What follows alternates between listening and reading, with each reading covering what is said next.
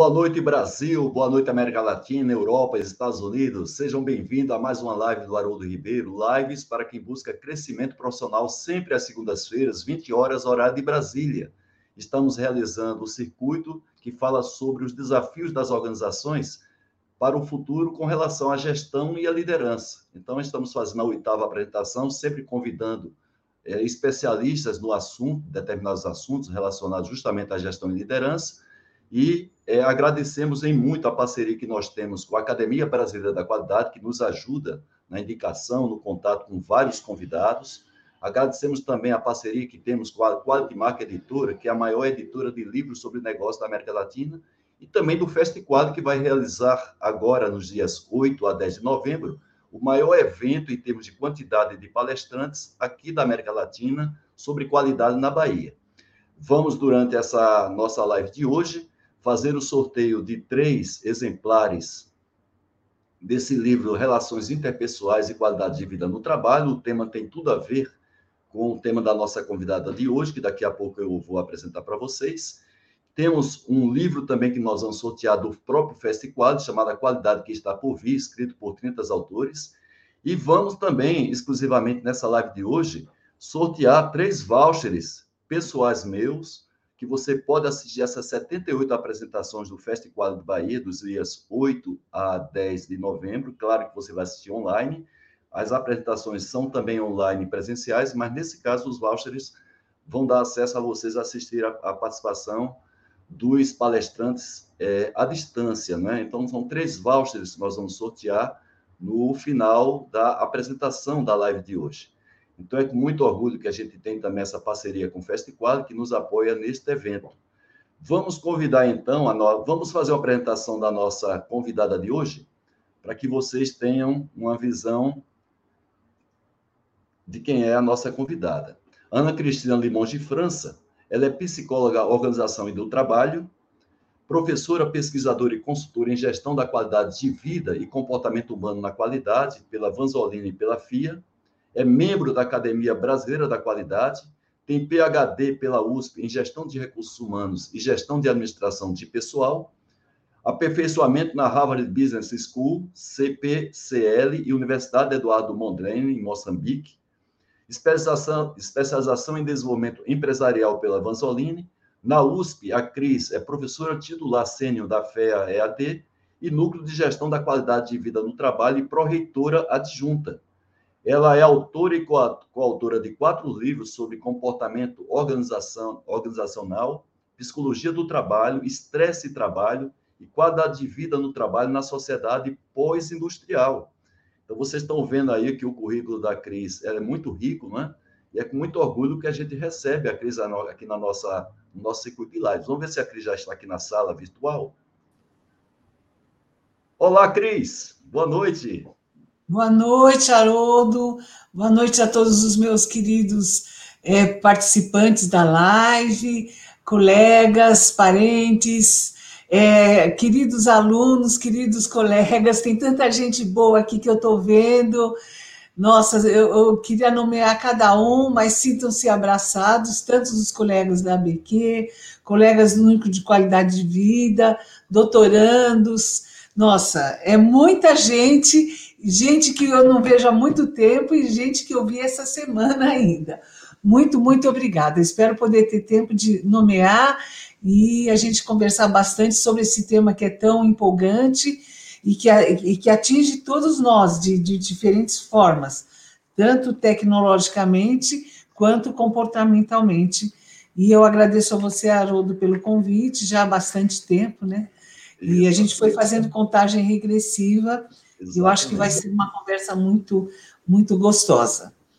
Cris, você é uma pessoa, você sabe disso, muito querida, tanto no meio acadêmico, você também é consultora, e principalmente na Academia Brasileira da Qualidade. Então, tem um fã-clube, um fã-clube imenso, você tem lá, é, e a gente já se conhece virtualmente, né? Parece que faz muito tempo que a gente se conhece pessoalmente, porque o que a gente troca de mensagens dentro do horário administrativo, finais de semana, feriado, É, e essa contagem regressiva. trabalha muito. Fizemos... Essa academia, como diz um colega, o Oswaldo Keyles, falou: Cris, vocês trabalham, né? Para quem é grupo 60 mais, a gente trabalha muito, muito, muito. E é, é, é uma ação buscando sempre qualidade, excelência. Eu acho que a gente é, é bastante. Uh, é bastante entusiasmado. Nossa, nossa, olha, cada nome olha, que entra. Olha, olha o seu fã-clube aí aparecendo. E hoje, é, Cris, não, pode falar, então, Cris. Olha, tem gente que eu, que eu conversei a última vez faz uns 10 anos e que eu estou muito grata de estar aqui presente. Eu preciso destacar, Fernanda Papaterra Limonge, a gente andava de bicicleta quando a gente tinha oito anos, nove anos de idade, que é professora também, muito querida. Olha, Bom, que legal, né, Cris? São essas as vantagens das redes, não é, Cris? Outras pessoas queridas que também nem estão aparecendo, Sandra. Minha primeira chefe está aí. Olha só. Quero, gente, só que vocês têm que fazer pergunta difícil. Silvio, a Vilma, que também uma parceira grande da FIA, muita gente. Muito bem. Ana, nossa senhora. Fora os colegas, o Dagnino falou que ia assistir de pé. Dagnino, eu, olha, estou esperando a tua pergunta difícil, que é um dos ex-presidentes e organizador da nossa, do nosso grande evento anual de, do Dia da Qualidade, 11 e 12 de novembro. Espero vocês todos lá agora para prestigiar. Muito bem, viu, Cris? Então, vamos falar e, é, primeira coisa que a gente comentou hoje, Cris, você mandou um bom dia para mim hoje de manhã, foi lembrando que hoje é o dia de todos os santos, né? Nós da Igreja Católica comemoramos esse dia de todos os santos, e, coincidentemente, o seu nome é Ana Cristina, Ana, mãe de Maria, avó de Jesus, não é? Então, eu acho que é uma das primeiras santas da Igreja Católica, é, casualmente é o seu é, tem o seu nome. E a gente já também homenageia aqui todos os santos, principalmente as pessoas que estão nos assistindo, que são de religião católica. Amanhã teremos o dia que nós vamos lembrar das pessoas queridas nossas que já estão noutra dimensão, estão nos braços de Deus. E vamos fazer hoje um dia muito legal, um bate-papo legal, porque o tema de hoje é um tema muito legal. Aliás, Cris, eu acho que você é uma pessoa feliz, porque você trabalha com um tema que é muito gostoso, que fala sobre qualidade de vida no trabalho, não é?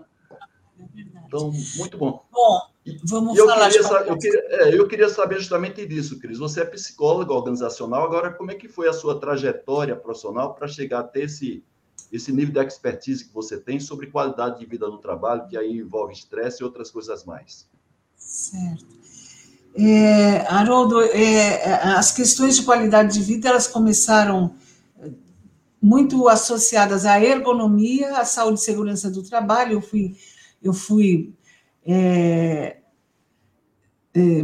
trabalhei no SESI por muito tempo, eu trabalhei, eu sou uma mulher de recursos humanos, né? Boa noite, Reinaldo Ferraz. E eu comecei a trabalhar nos anos 70, já em recrutamento e seleção, treinamento, avaliação de desempenho, e já lá eu tive bons desafios da questão de diversidade, das questões de raça, de gênero, das oportunidades de emprego e é, da, das oportunidades da forma de relacionamento.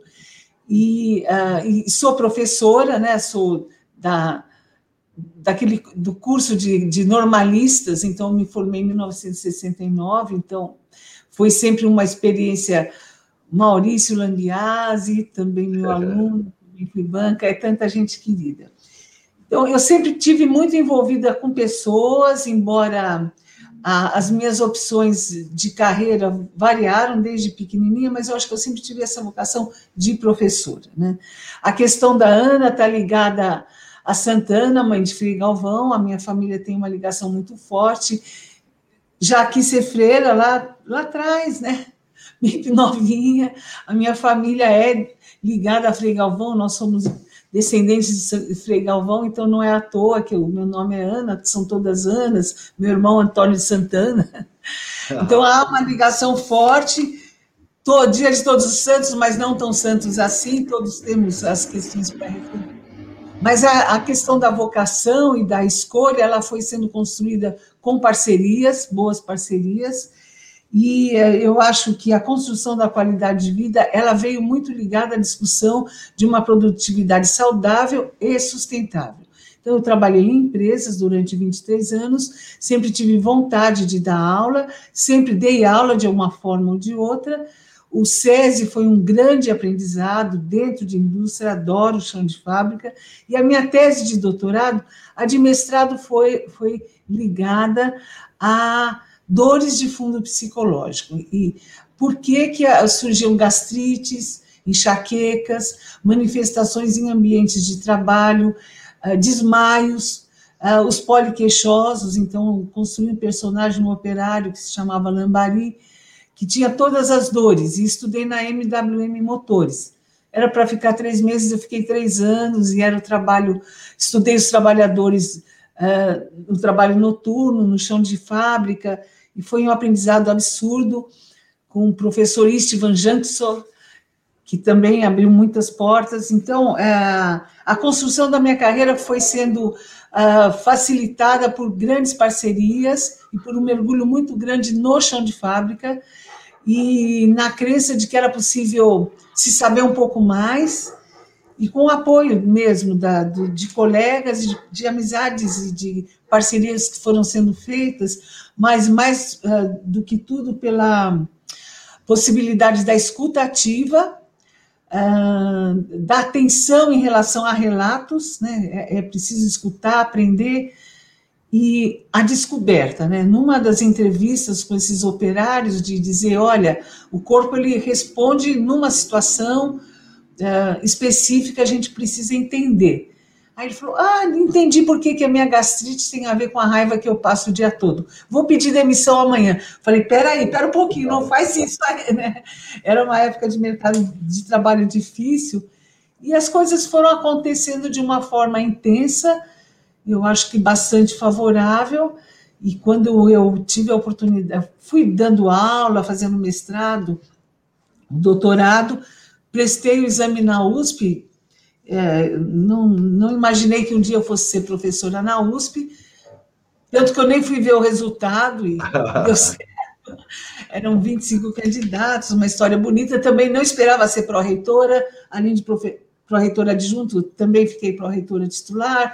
Pois fui tendo uma carreira bastante fértil, fundei a Associação Brasileira de Qualidade de Vida e outras coisas mais. Mas o mais gostoso de tudo é ver que essas sementinhas ficaram e eu tenho grandes parcerias, uma rede forte, e falar de excelência no trabalho e de condições de trabalho tem tudo a ver com esse desafio hoje, que é a questão uh, da sociedade 5.0.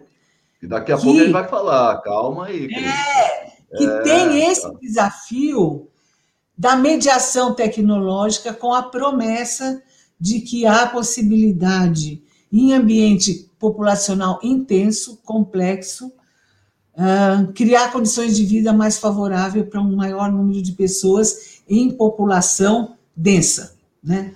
Essa é uma questão.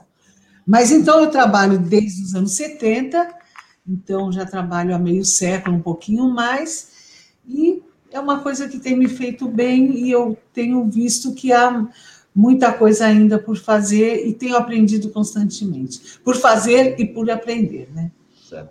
Agora, Cris, assim, você que acompanhou boa parte da evolução desse tema, principalmente aqui no Brasil, tanto no meio acadêmico como dentro das empresas, quais foram as maiores evoluções que você sentiu dentro da universidade, principalmente a, a, o interesse de, de alunos, não é? de professores, desenvolvimento de trabalho, você tem muitos trabalhos publicados, é. Se você puder também estender um pouco dessa evolução do tema em relação do mundo, porque hoje parece muito óbvio que a gente é, tem que cuidar da gente, da nossa saúde física, da nossa saúde mental, e como nós passamos talvez 11, 12 horas do nosso dia dedicado à empresa ou ao trabalho, é fundamental que a gente zele pela nossa qualidade de vida. Então, hoje parece uma coisa muito óbvia, mas você, você fez parte de um momento em que a coisa não era tão óbvia assim, tanto sob o ponto de vista do empresário, como também do próprio empregado. Quais foram as principais evoluções que você viu nessa época até chegar no momento atual? Olha, ainda é muito heterogêneo. Não houve tanta evolução quanto a gente gostaria. Hum. Se a gente pegar os números de acidente de trabalho, de doença ocupacional, de doenças relacionadas ao trabalho, a principal evolução é que ah, já se não a questão da doença ocupacional ela ampliou o conceito. E agora recentemente nesse curso que aconteceu no SESC Pompeia, ah, e eu aprendi isso com um colega bem mais jovem, Bruno Chapadeiro, né? É, a doença ocupacional já se trabalha com o conceito de contexto. Não é só a doença relacionada ao impacto químico, físico, mas é a doença relacionada ao, ao ambiente. Então, uma situação que gera um gatilho, por exemplo, relacionadas à saúde mental. A, a principal mudança, e essa foi a, a pressão da pandemia, é que eh, você precisa cuidar, porque o transtorno mental existe, ele impacta na produtividade, e as depressão existe, não é uma coisa de fraqueza, e as questões de qualidade de vida, elas são realmente estratégicas, porque além da, do mal que causa a pessoa, ela também causa mal à sociedade e à empresa. Essa é uma mudança. Ah, em termos de evolução, a gente tem grandes marcos. Então, a gente tem um marco ah, vindo, primeiro, da questão da informação, né? Então, você sim. tem que usar equipamento de proteção individual, você tem, sim, a, as, a questão da higiene. Então, antigamente se falava higiene mental, equipamento de proteção individual. Havia a crença, não, a empresa é pequena, não vamos dar muita bola para proteção ao trabalhador. Ah, eu ganho mal, então também vou me cuidar mal. Né? Então, essa a necessidade de treinamento do supervisor, então, o SESI, o SENAC, o SENAI, TWI, né? treinamento do supervisor Sim. em relação à proteção. Isso já se falava no final dos anos, uh, em 48, 49, quando foi fundado o Sistema S, né? E, e, era uma coisa que já se sabia, é óbvio, que você tem que se proteger. Mas o hum. custo da não proteção, hoje já se sabe fazer conta disso. Né? Okay. Depois tem um outro marco, que é a questão da alimentação, da atividade física. Tem um outro marco que é importante, que é produtos e serviços de qualidade de vida. Então, nos anos, final dos anos 90, a gente tem a criação em 95, que ficou mais forte em 97, 98, a criação da Associação Brasileira de Qualidade de Vida, não só como um benefício, mas como algo estratégico. Hum. Mas fica muito, ah, isso é um benefício, é uma, a empresa é boazinha. Não, não é questão de comprar, é parte Temos um som a mais. Ah, uma outra questão, hoje a gente tem como fator de atratividade, né? As melhores empresas para se trabalhar. Então, retenção de talentos. A outra já se tem muita informação sobre como viver mais e melhor. Hum. Tá entendendo a coisa? A questão dos custos das doenças crônicas. Então, a gente tem muita informação, mas ainda está muito fragmentado. As corretoras de saúde estão fazendo um esforço, né, o custo do prêmio uh, dos convênios médicos, né, quanto custa fazer isso? De quem que é a responsabilidade para se fazer qualidade de vida? Então, a gente tem uma evolução em termos de quantidade de informação. Por isso, a importância da sociedade 5.0, organizar esse volume de dados, a apropriação disso e a gestão, em termos de tecnologia tal.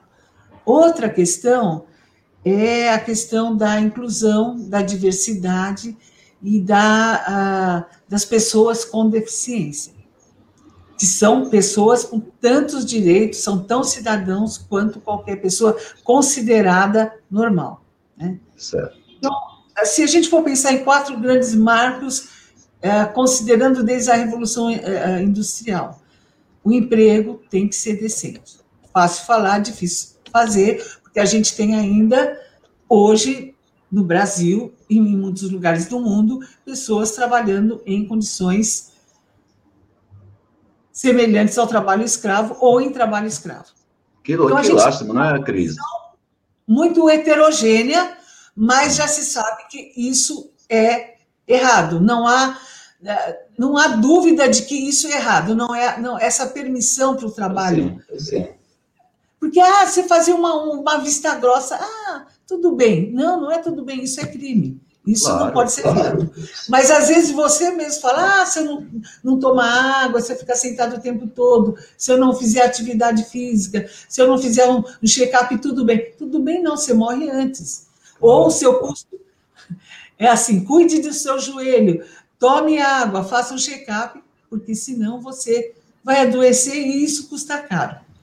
Há um movimento de adolescentes, há alguns relatos, brigando com os pais, olha, você não se cuidou na adolescência e agora essa conta está vindo para mim. então, muita coisa para se falar. Ô, Cris, agora, você acha que essa preocupação de qualidade de vida no trabalho hoje, ela está mais na iniciativa de, das empresas, principalmente médias e grandes empresas, que têm políticas avançadas na questão de gestão de gente, de gestão de pessoas, ou hoje há uma proatividade do empregado, do trabalhador, para que ele consiga qualidade de vida no trabalho. Eu sei que nas grandes metrópoles, claro que hoje é fundamental a gente, às vezes, fazer a escolha de uma empresa mais próximo de casa. Eu não falo agora no momento de pandemia, que tem muita gente fazendo home office, né?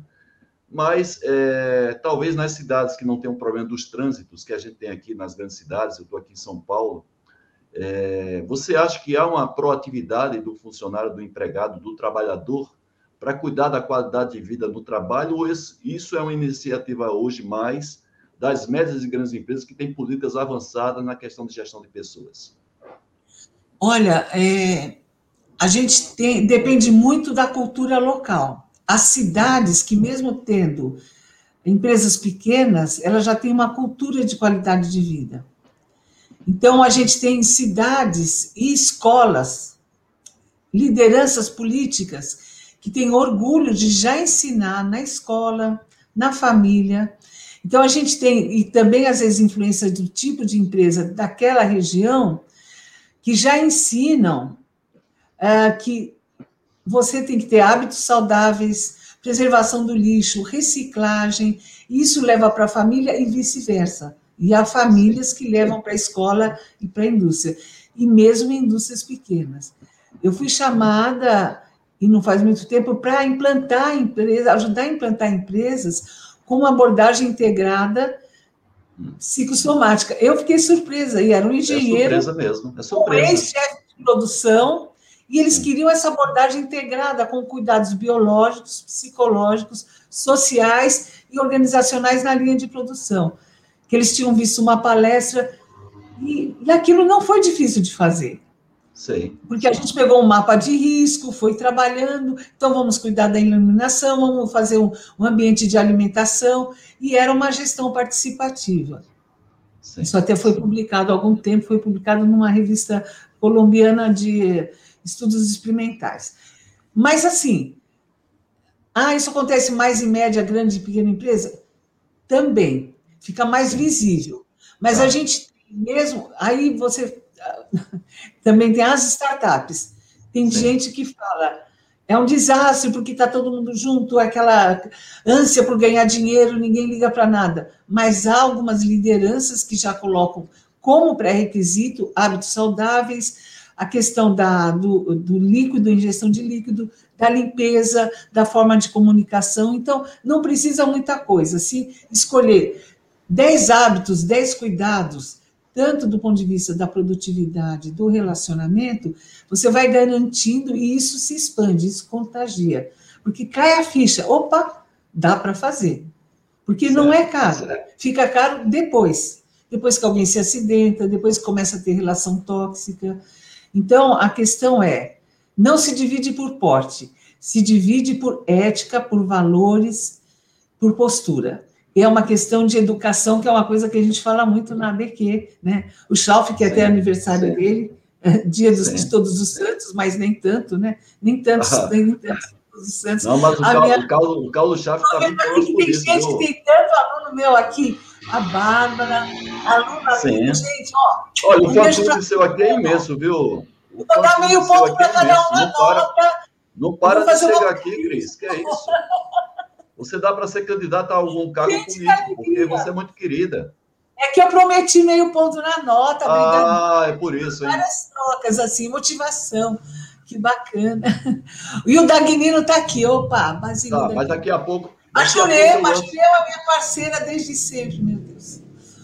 Ô, ô Cris, agora uma, uma curiosidade minha e de todo mundo que eu fiz a chamada. O pessoal não, passou, não parou de passar e-mail para mim perguntando o seguinte: o que é finalmente uma das coisas que você trabalha, o tema que você trabalha que envolve também qualidade de vida no trabalho, que é a Sociedade 5.0, Cris? Explica para a gente. Sim. A Sociedade 5.0, ela nasce como referência geral de um projeto no Japão em 2016, com a preocupação, uh, com um projeto de governo de criar uma sociedade tecnologicamente sustentável e integrada, uh, que dê acesso a recursos sustentáveis de inclusão, é, de demandas de comunicação, de conectividade, de inclusão, de sustentabilidade. Agora, o que, é interessante? Por que 5.0? Isso é um clássico. A sociedade, eu fiz até uma. Como que, como que eu me envolvi com, essas, com esse tema? A minha colega professora Márcia Weiner, há uns meses atrás, dois semestres, Cris, eu quero que você fale sobre Sociedade 5.0. Falei, mas como, minha amiga? Eu tenho que estudar isso. Falou, não, você sabe tudo porque é qualidade de vida. Falei, mas eu sou psicóloga. Ela falou, olha, vou te mandar um material. E ela me mandou um material dessa pesquisadora japonesa, e depois eu fui estudar mais, que a base é inovação e tecnologia. A base é gestão da qualidade, é tecnologia. Mas a proposta é ocupação. Certo, certo. Mas, atenção, pessoal, não é qualquer humanização. É uma, é uma humanização mediada por tecnologia. Esse que é o burro do gato, e é onde pode dar tudo errado. Ah, o padrão do que eles chamam de que seria a sociedade 1.0, ou que seria a comunidade 1.0, a gente nem sei se pode chamar sociedade 1.0, é, seria o primeiro estágio da civilização humana, que era de caça e coleta. Certo, era o primeiro certo. estágio da organização social do que se chama os humanoides. Isso aconteceu, a gente pode encontrar no livro Origens, uh, do Leakey, que é um livro que é um clássico, que eu sou apaixonada por ele, entrei em contato com esse livro com o meu orientador de mestrado, Peter Spink, que abriu as portas da ciência no sentido intenso acadêmico. Então, seria a Sociedade 1.0, mas esse material aqui, eu, eu, depois eu posso passar os links para vocês. Como não tinha PowerPoint, eu tive que me segurar. é, mas eu estou aqui, eu tenho PowerPoint aqui é, que eu posso depois passar para quem quiser. Então, a Sociedade 1.0 é o clássico, né? É, é, da sociedade de caça e coleta que a gente conhece, mas vamos pensar que isso era há, controvérsias, né, não tem uma medida certinha, entre 60 e 80 mil anos atrás, e há relatos lindos sobre a consciência do limite da vida e da morte. E falando nisso, a, a gente não pode deixar de referenciar o que aconteceu hoje né, em Altinópolis, os nossos bombeiros que estavam sim, dentro de uma caverna. Era uma é gruta, não é? Uma gruta. Era uma gruta, é. Uma gruta uma arenosa. Gruta, arenosa de milhões de anos, né? Que seria provavelmente 60, 80 mil anos atrás, né? E aí a sociedade 2.0, aí que está a ligação com a sociedade 5.0. Atenção. É a época em que houve se aprendeu o controle das sementes, semeou, plantou, fixou a pessoa na terra. Já as mulheres ali ficaram para cuidar da plantação. E ali começou a vida sedentária e a explosão populacional.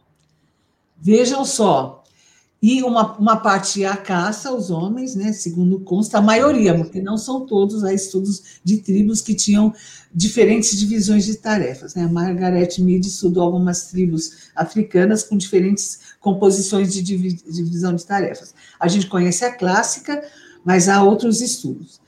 Então, essa é a sociedade 2.0, onde houve a primeira explosão populacional, que foi o problema do Japão, que foi criar essa sociedade 5.0. Ah, se nessa época eles tivessem tecnologia, eles já iam criar o projeto 5.0. A 3.0, que é a descoberta, a descoberta da energia a vapor e a revolução industrial, ela é, aí a gente tem aí o século XX, ela é caracterizada com a sociedade 3.0. A sociedade 4.0 é a sociedade da era da informação, dos computadores, da era dos, do hardware, do software. Oi, Fernando Zanella, bom te ver aqui. Do mundo digital e que começa a revolucionar o mundo o mundo da aceleração do mundo pequeno, da conectividade que salvou a gente na pandemia. E a sociedade 5.0 é essa da hiperconectividade, em que foi essa explosão do conhecimento e do distanciamento de informação, e que, sem saber da pandemia, os japoneses falaram: vamos criar as, as, as fintechs, as smart cities, e vamos tornar a sociedade mais igualitária. Então, a Sociedade 5.0 nasce como um projeto de governo, como uma proposta de um mundo mais igualitário visando o quê? Acesso à informação, inclusão, etc. Muito bem. Mas agora, ela era uma solução. Pode, pode concluir. Falar. Não, pode concluir. Não, porque... Mas ela é uma solução de aproximação de pessoas. Mas, na verdade, no primeiro momento, o que, que acontece é uma revelação da desigualdade, da pobreza, da carência, dos grandes abismos sociais que a gente tem. E quem não tem acesso a isso fica a ver navios. Mas tem um outro problema. Parece que só é, na, só é competitivo, só é cidadão quem tem acesso à tecnologia. E qual é o desafio? É, achar que é natural, só é natural e só é válido quem tem tecnologia e, tecno e, e, e conectividade. A vida natural parece que não é natural. É isso é que é a contradição que eu pus lá na chamada. Aí agora que vem, a, a, vem o grande desafio. Certo, agora vem um desafio também para você, viu, Cris? Não é somente desafio para a sociedade, porque começam a ter as perguntas aqui e você vai ter que é, segurar um pouco aí, porque são perguntas que merecem um, um trabalho de pós-doutorado, porque o próprio amigo nosso, Basílio Dagnino, lá do Rio de Janeiro. Ah, se não me perguntasse, eu ficar é, mal. Você provocou o Dagnino, está aqui ele. Então, ela, ele pergunta se existe uma forte correlação entre a sociedade 4.0 com a indústria 4.0, a qualidade 4.0, capitalismo para as partes interessadas, que são temas, inclusive, que são, vão ser discutidos no oitavo seminário ABQ da qualidade, que vão, vai acontecer nos dias 11 e 12 agora de novembro. Até coloquei aqui o link, que a, a participação é gratuita e o evento vai ser 100% online. O ISG, que é o, a questão de meio ambiente, social, e governança, o IDH, Índice de Desenvolvimento Humano, Índice de Gini, o PISA, que é aquele indicador que mostra o nível de educação das pessoas, né? nível de renda per capita e clima organizacional. Olha só, tese de pós-doutorado para você. Não, não é tese. Isso daí não é tese. Isso daí, isso daí eu diria que é uma enciclopédia. Dagnino, eu diria para você que não, a gente não pode dizer que isso daí é uma correlação. São relações possíveis, é quase uma. É, são é, é, matrizes estruturais. Você aí você tem que colocar passo a passo, por quê? A, aqui são coisas que nem conversam diretamente. A gente vai ter que fazer uh, diferentes composições, porque o, o IDH ele tem uma lógica, né? Que você, são as lógicas de políticas uh, que estão uh, desenhadas em, num, num, modelo de análise, e que ele tem uma outra tradição, né? O PISA outro, o, S, o ESG, que está que é tá muito ligado a ações, ao Wall Street, eu acho que eles, eles têm que conversar em, em volumes diferentes, né? Eles têm que conversar numa enciclopédia em volumes diferentes. Eu entraria aqui em diferentes programas. Não entraria num programa econômico, Num eu entraria pela Poli, outro na Faculdade de Direito, outro entraria pela UF. Então, eu entraria em programas diferentes. São relações possíveis. Então, todos eles impactam essas frentes? Sim. Eu acho que impacta nas questões do ESG, sim, impacta. Impacta no IDH, impacta. E para saber mais, eu proponho entrar lá na, na página da ABQ e ler o, a, o livro, né, que, tá, que tem 10 capítulos, é isso, Basílio? O, é, exatamente. A, e, a, e lá, você pode baixar gratuitamente. Falando. A gente não tem matéria ainda publicada de clima organizacional, mas tem muita coisa publicada nesses itens. Então, eu diria, não é correlação, mas são relações possíveis nesses itens que estão sendo discutidas, e eu acho que valeria destacar, e eu acho que o caminho disso é a questão da educação, que é um dos problemas que a gente tem uh, debatido bastante. E a educação de que forma? Né? Será que é a educação básica? Será que é a educação universitária? Será que é o nível médio? E eu acho que são caminhos diferentes, né? Eu, então, eu, a gente tem 10 capítulos que eles cobrem 40% desses seus temas, Basílio, mas tem muita coisa ainda para estudar. A URAS está aqui também, muito bem. Tá, sim. Eu coloquei aqui o, o, o site da Academia Brasileira da Qualidade, que o pessoal pode baixar gratuitamente esse book escrito aí é, por os acadêmicos da Academia Brasileira da Qualidade, coordenado por um dos primeiros acadêmicos né, que nós conhecemos, e você pode baixar gratuitamente acessando esse canal. É, agora, tem uma pergunta aqui do Carlos Cardoso, que ele, o Carlos Cardoso, ele é engenheiro, então ele fez uma pergunta aqui, Cris, que ele é uma pergunta, inicia com a pergunta técnica, e depois vai para a pergunta para o seu lado, porque eu que sou homem de manutenção, né, entendo bem a pergunta do Cardoso, ele diz que como explicar que máquinas são tratadas há muitas décadas com a manutenção preventiva, inclusive nasceu nos Estados Unidos na década de 50, a manutenção corretiva, que é a mais antiga que tem, mas também tem a manutenção prescritiva. E porque as pessoas, os empregados, quase que não são tratados com a política dessa maneira, principalmente a preventiva e prescritiva. Olha, Carlos, eu acho que esse modelo não funciona para pessoas. É, ainda bem, porque se a gente for tratado com manutenção prescritiva, preventiva tal, a gente ia ficar uma ostra. Eu lembro de, de um texto italiano, a pessoa que virou um arquivo, a gente usava para treinamento, assim, muito triste. Eu acho que a educação é a base de tudo, a gente tem que dar educação de qualidade, uma educação que gere possibilidade de visão crítica, para ter uma boa educação, a gente tem que ter professores que tenham também formação diferenciada.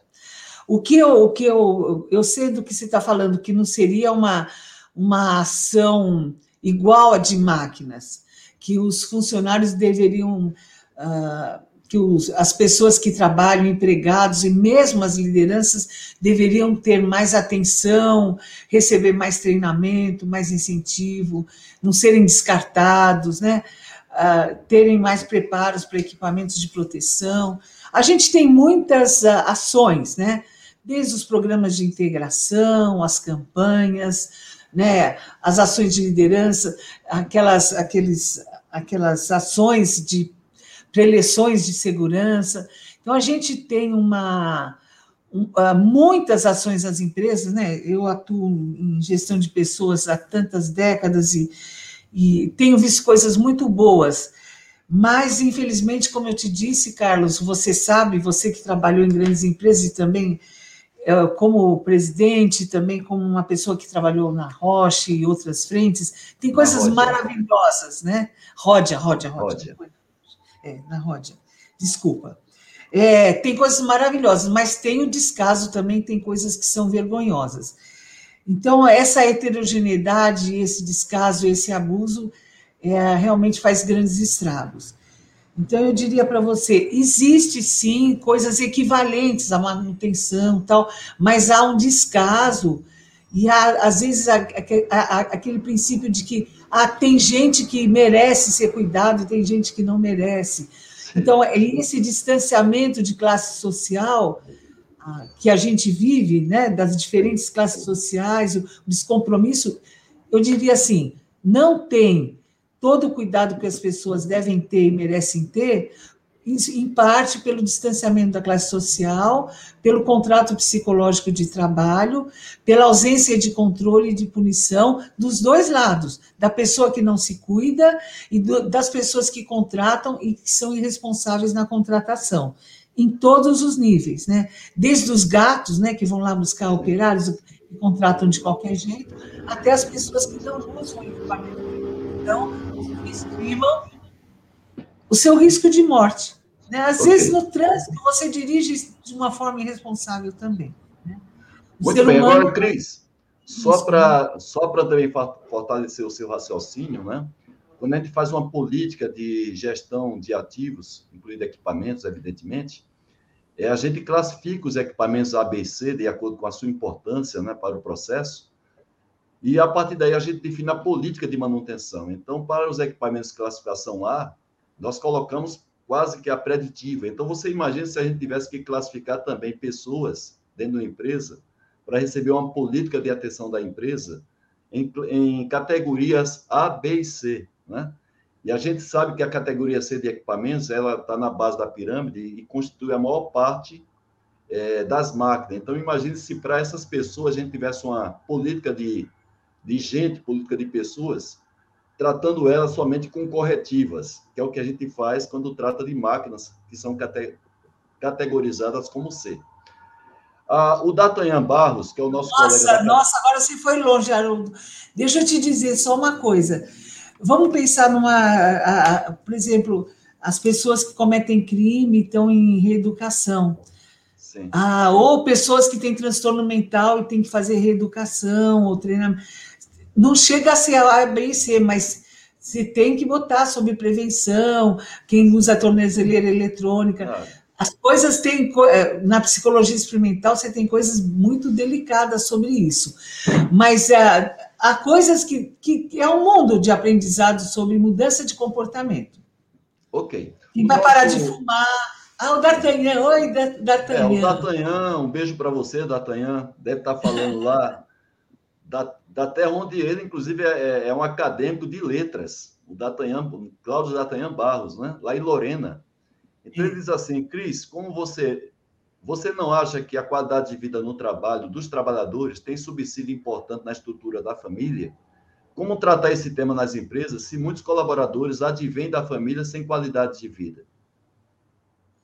Olha, a, o ser humano por si só gosta de ser bem tratado mesmo que ele foi maltratado na família, ele sabe, cada um sabe o que é ser bem tratado.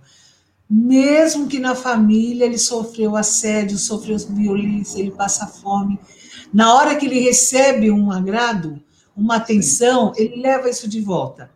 Tem Bacana, experiência na indústria automobilística, estudos muito bonitos da Fiat, relatando mudanças que ocorreram na família em função de hábitos que foram inseridos naquela comunidade, desde pintar o chão, mudanças na garagem. Então, sempre vale a pena trazer bons hábitos, bons relatos, bons afetos, desde desenho, comida, fazer o bem faz bem, em qualquer situação. Sim. Em qualquer situação. Eu lembro de um relato de famílias que comiam com a mão e com a mão suja, ensinar a cortar unha, lavar a mão. Puxa, eu não sabia que isso existia, que era bom, mas não sabia mesmo. Então, sim, quanto mais precária for a situação da família, melhor e mais importante é a ação da empresa. Muito bem, tem o nosso no amigo. No SESI tem histórias de arrepiar, de arrepiar. É lindo, e a gratidão dessas pessoas por exemplo, levar ao teatro, fazer um passeio no rio, mostrar a importância de um rio limpo. É de arrebentar o coração. O Flávio Fontinelli ele faz uma pergunta para a gente, considerando, né, na pergunta dele, que o mundo está cada vez mais infeliz. Como é que a gente consegue ser feliz? O seu tema é justamente qualidade de vida no trabalho, dentro dessa nossa realidade, que, segundo o Flávio, né, é a visão dele, é, o, cada, o mundo está cada vez mais é, de pessoas infelizes, na visão dele?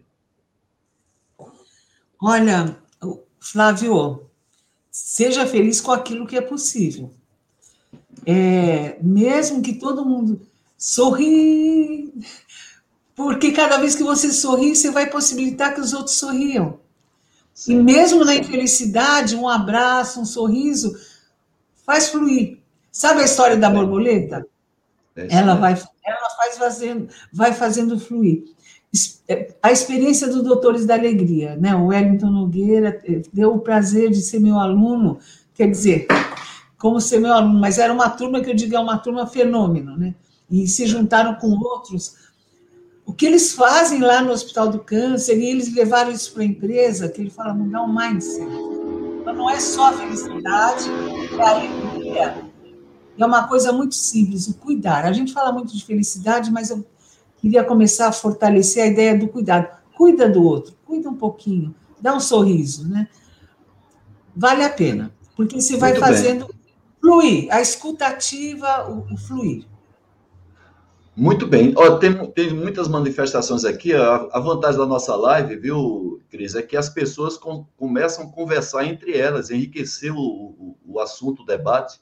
Então não é, é somente... a conectividade, é a conectividade. É, não são somente perguntas direcionadas para o, o, palestrante, como é você. Agora, o Uras, ele está pegando Nossa, aqui um gancho. Olha, tem uma pergunta aqui de transhumanismo. É, vamos Cara, passar nela. Vamos passar nela. Calma aí, calma aí. Olha a ansiedade. Vamos lá.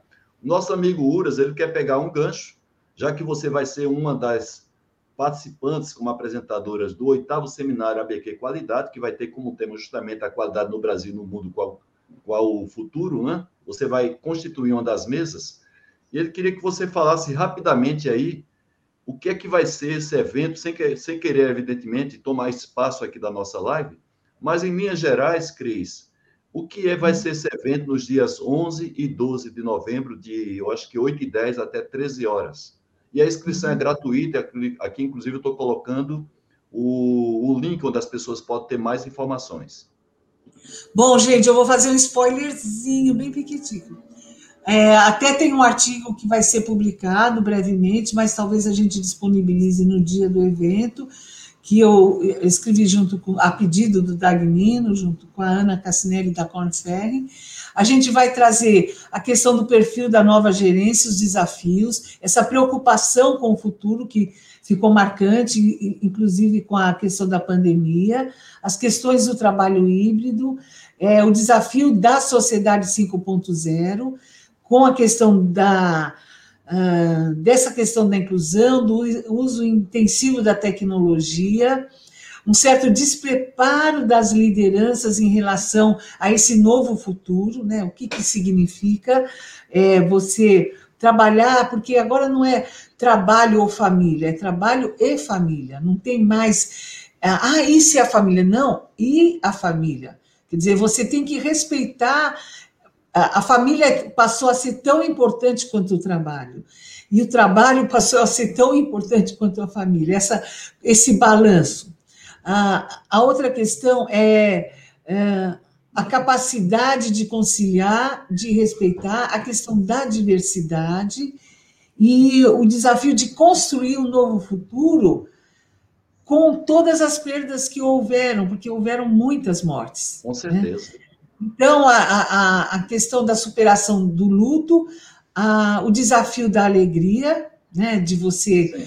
buscar alegria, o mundo VUCA e o mundo Bunny, quer dizer, a questão da sociedade líquida, da fragilidade, e essa nova força interior, né? Você assumir a possibilidade de viver bem. A gente vai viver mais, isso é a coisa mais curiosa, apesar de toda, de toda a complexidade, a gente vai ter mais longevidade e conviver com mais gerações.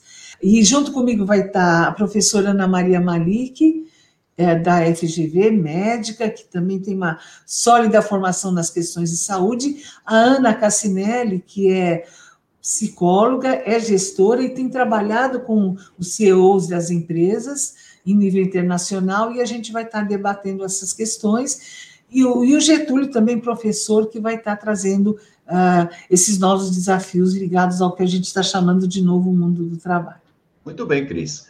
Agora, Cris, à medida que a gente avança na nossa live, aí você provoca a audiência e vão surgindo, evidentemente, as questões. Então, uma característica da nossa live é que a segunda parte, da a segunda meia hora né, da nossa live, começam a ter perguntas, e não são perguntas é, fáceis de responder, porque a nossa audiência ela é muito bem qualificada e exige muito do, do, do nosso convidado. Então, aqui, por exemplo, o Evandro, ele pergunta assim: quanto mais pessoas tivemos no mundo, tivermos no mundo, possivelmente serão maiores as dificuldades para alimentá-las, educá-las, criar moradia dignas, etc.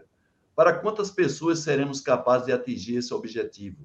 Ou seja, qual é o limite da população mundial onde as pessoas podem, claro, hoje a gente está abaixo disso, a gente sabe, mas a gente já sabe que tem muita gente no mundo inteiro que não tem a mínima condição digna de sobrevivência, infelizmente, não é um caso somente do Brasil, mas vários lugares do mundo. Então, é, você tem ideia de, é, assim, de, é uma pergunta que sai um pouco do nosso nosso escopo aqui, porque a gente está falando de qualidade de vida no trabalho, aqui já é uma questão muito mais ampla. Está falando. Não, é, é típico da sociedade 5.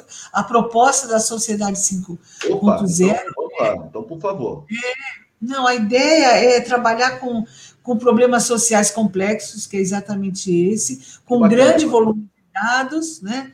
E, a, a, Evandro, a proposta é, a partir disso que você está relatando, encontrar soluções para isso.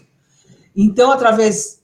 Aí que é o problema. Até o meu irmão, essa semana, o Antônio Limonde, que está aí de plantão, é se o algoritmo tiver mal estruturado e se o histórico da construção desses dados tiver for frágil, né? Então essa é a questão. Então, a questão é: temos. A Bárbara, minha doutoranda. Uh, o que eu posso te dizer, Evandro, a, a, a forma de solucionar isso é não acreditar demais nos algoritmos. Eu acho que tem que buscar sistemas de validação na, no que eles chamam de, de big data, né? Uh, e, uh, e testando, e eu, eu não acredito que a, a massificação desses modelos é que vai trazer solução. Tem que combinar os grandes dados com as soluções locais. Certo. Que isso já é uma. É, são formas tradicionais de análise. Outra coisa é que a gente vai ter que ter uma. Mas isso, de novo, eu não sou uma especialista em matemática, mas a impressão que eu tenho é que se polarizar para os grandes dados massificados e os locais, a gente vai ter que ter um meio termo aí para poder uh, dar conta dessas informações. Então, eu certo. diria para você, todas as informações, aí tem o, o Thomas Piketty, né, no Capitalismo do século XXI, que mostra que todas essas polarizações só fazem os ricos ficarem mais ricos e os pobres ficarem mais pobres. Né? Então, eu diria, corremos o risco de piorar a situação. Isso é um problema sério que a gente tem e é uma das questões mais graves da promessa da sociedade 5.0. O que eu acho é, cuide da sua comunidade, não acredite demais na sociedade 5.0. Certo. Cris, agora temos um desafio aqui, porque, olha, essa, essa live está sendo difícil, né? Porque chegaram agora, pelo menos, umas 12 perguntas, todas perguntas difíceis de responder, eu, eu não costumo, quem, quem acompanha aqui a nossa live sabe que eu sou muito exigente no nosso horário de término, mas eu não queria frustrar é, as pessoas que estão perguntando, então eu queria assim uma, uma ajuda sua no seguinte sentido: para privilegiar as respostas, as perguntas, não há outra solução que a gente abreviar as respostas, mesmo que a resposta não esteja a contento. Porque eu já estou dimensionando aqui pelo menos 12 perguntas muito boas que eu gostaria que você, por favor, respondesse. Tem a do professor Silvio Stefani, que é seu amigo, né? Meu doutorando, 2030... foi doutorando, coordenador lá do Paraná. Olha aí. A Agenda 2030 da ODS ONU trouxe como objetivo três quadrados de vida e objetivo oito trabalhos decentes para todos. Como as empresas e universidades podem se engajar para atingir esses objetivos? Projeto de pesquisa hard. Projeto de pesquisa hard e financiamento de pesquisa forte. Muito bem. A Denise Cury está falando com a gente lá do, da cidade do Porto. Não. Conhece você também da própria USP, está lá em Portugal com quatro horas de diferença, então lá vai dar uma hora da madrugada. Cada vez mais discute-se o trabalho virtual, ou pelo menos de forma híbrida, como alternativa pós-Covid. Quando falamos de qualidade de vida do trabalho, como fica essa questão da, da, do trabalho híbrido? Denise, querida, veio para ficar. E, uh, e, as empresas estão forçando a barra para ter o presencial, mas elas estão tendo que aceitar isso e ser criativas. Muito bem. Muito bem. Nosso amigo Reinaldo Ferraz está falando com a gente lá de Brasília. Hoje temos, temos, hoje temo que o progresso científico e tecnológico está aumentando o gap do desenvolvimento social sem que possamos vislumbrar uma convergência. Seria possível a gente ter esse progresso científico e tecnológico com a questão do desenvolvimento social? É indispensável. Se não tiver junto, a gente está fadado a, a é, tornar o estudo tecnológico inútil. Tá. O nosso amigo Dagnino nos pergunta se a sociedade 5.0 convergiria para um elevado índice de felicidade interna bruta, conforme criado não. no Butão. Não, não tende a não, isso. Não, o, o Butão, o Butão para você até visitar é uma encrenca. Ele é um modelo de ditadura, todo fechadinho. É, ele é, ele é uma miniatura para você visitar no cinema. Sim. Eu acho que ele serve como um exemplo assim, ideal de, de, de para ficar na vitrine. Certo. O Maurício Lambiase, que também é seu colega, né? Professor, a Sociedade 5.0 tem a ver com o conceito de transhumanismo? Olha, Maurício, eu, não sei bem o que, que, que é transhumanismo, precisaria estudar um pouquinho mais. Você me pegou.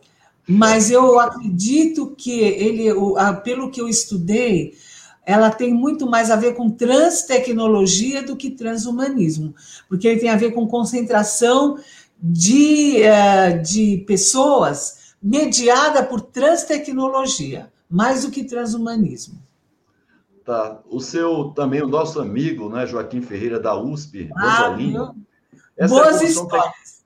Essa evolução tecnológica está nos levando ao metaverso paralelo ao universo. Vamos viver numa outra realidade virtual e seremos felizes? Sim, pode ser que sim. Tá certo.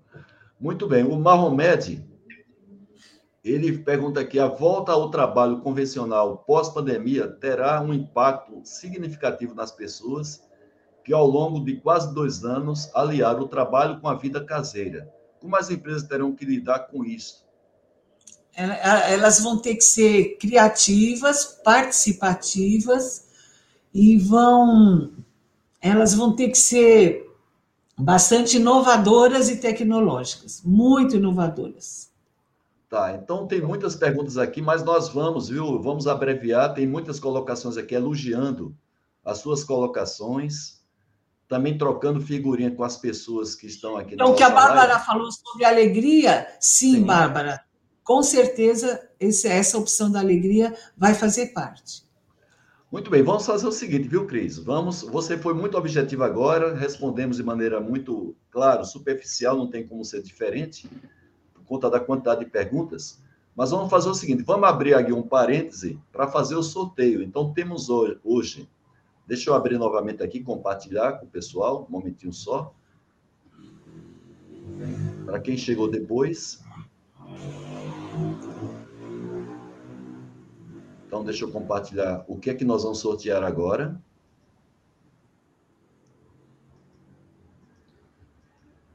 Então, nós vamos fazer o sorteio de três livros que tem a ver com o nosso tema de hoje, que é a qualidade de vida no trabalho, que são três livros da Quality Mark Editora, que é a maior editora de livros sobre negócios da América Latina, um livro do Festiquad, que vai realizar esse evento é, nos dias 8 a 10 de novembro, na Semana Mundial da Qualidade, na Bahia, mas o evento será transmitido também online. E a gente vai sortear para participação online, evidentemente, à distância, três vouchers do FestiQuali para você participar integralmente de todas as 78 apresentações que vão ser feitas dos dias 8 a 10 de novembro, com a transmissão online. Então, vai ser uma, uma oportunidade muito grande. Nós vamos fazer esse sorteio aqui na nossa live agora.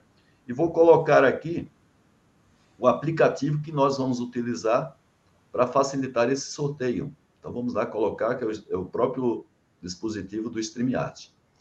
Então, vamos fazer o sorteio do livro da Quality Mark Editora. Vamos ver quem é o Filizardo ou a Filizarda. Boa sorte para todos vocês. Desde já agradecemos a participação. Carlos Manaia, ex-executivo da Mercedes-Benz. Parabéns, Carlos. Vamos para o próximo sorteado ou sorteada.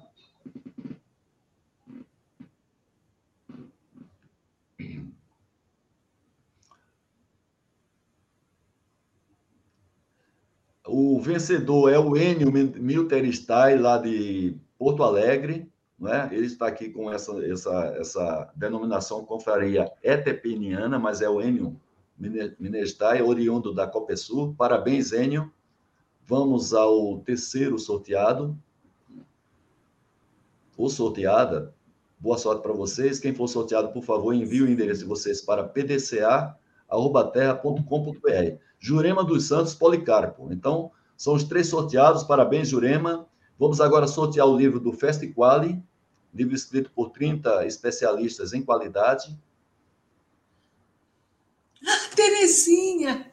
Opa, tá passando todo o pessoal aí, viu, Cris, que está aí nos assistindo. Marta Luciana, parabéns, Marta, por você ter sido sorteado. Você também vai mandar o endereço seu para pdca.terra.com.br e vamos sortear os três vouchers para vocês assistirem. 78 apresentações vão ser feitas entre os dias 8 e 10 de novembro do Festival de Bahia. Milton Cacuno está falando com a gente lá de Manaus. Parabéns, Milton. E grato por sua participação aqui na nossa live. Vamos ver o segundo sorteado do, do voucher para participar desse evento do Festival. Voltando a dizer, gente, são 78 apresentações. O Maurício Lambiase, seu amigo, Cris. Alô, Parabéns, Maurício.